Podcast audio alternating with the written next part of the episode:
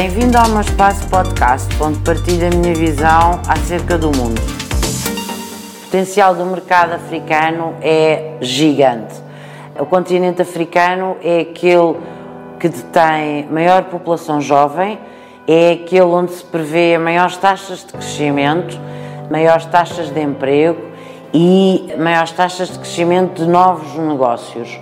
Portanto, para a Europa, para a União Europeia, é absolutamente fundamental manter e consolidar as boas relações com os diferentes espaços políticos e económicos do continente africano.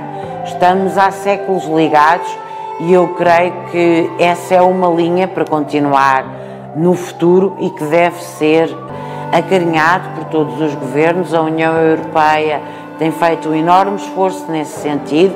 Basta lembrar o programa Erasmus, e todos os programas de investigação e de ciência eh, que a Comissão tem, onde neste momento já é possível a participação de instituições de ensino superior eh, africanas. Lembrar também os contínuos eh, renegociações dos acordos de pesca ao nível da, da política ambiental é muito importante lembrarmos-nos que a União Europeia é o maior doador mundial em termos de educação no continente africano. E isso é efetivamente um marco, e isso é a certeza e a garantia de que a Europa está e estará de mãos dadas com a África.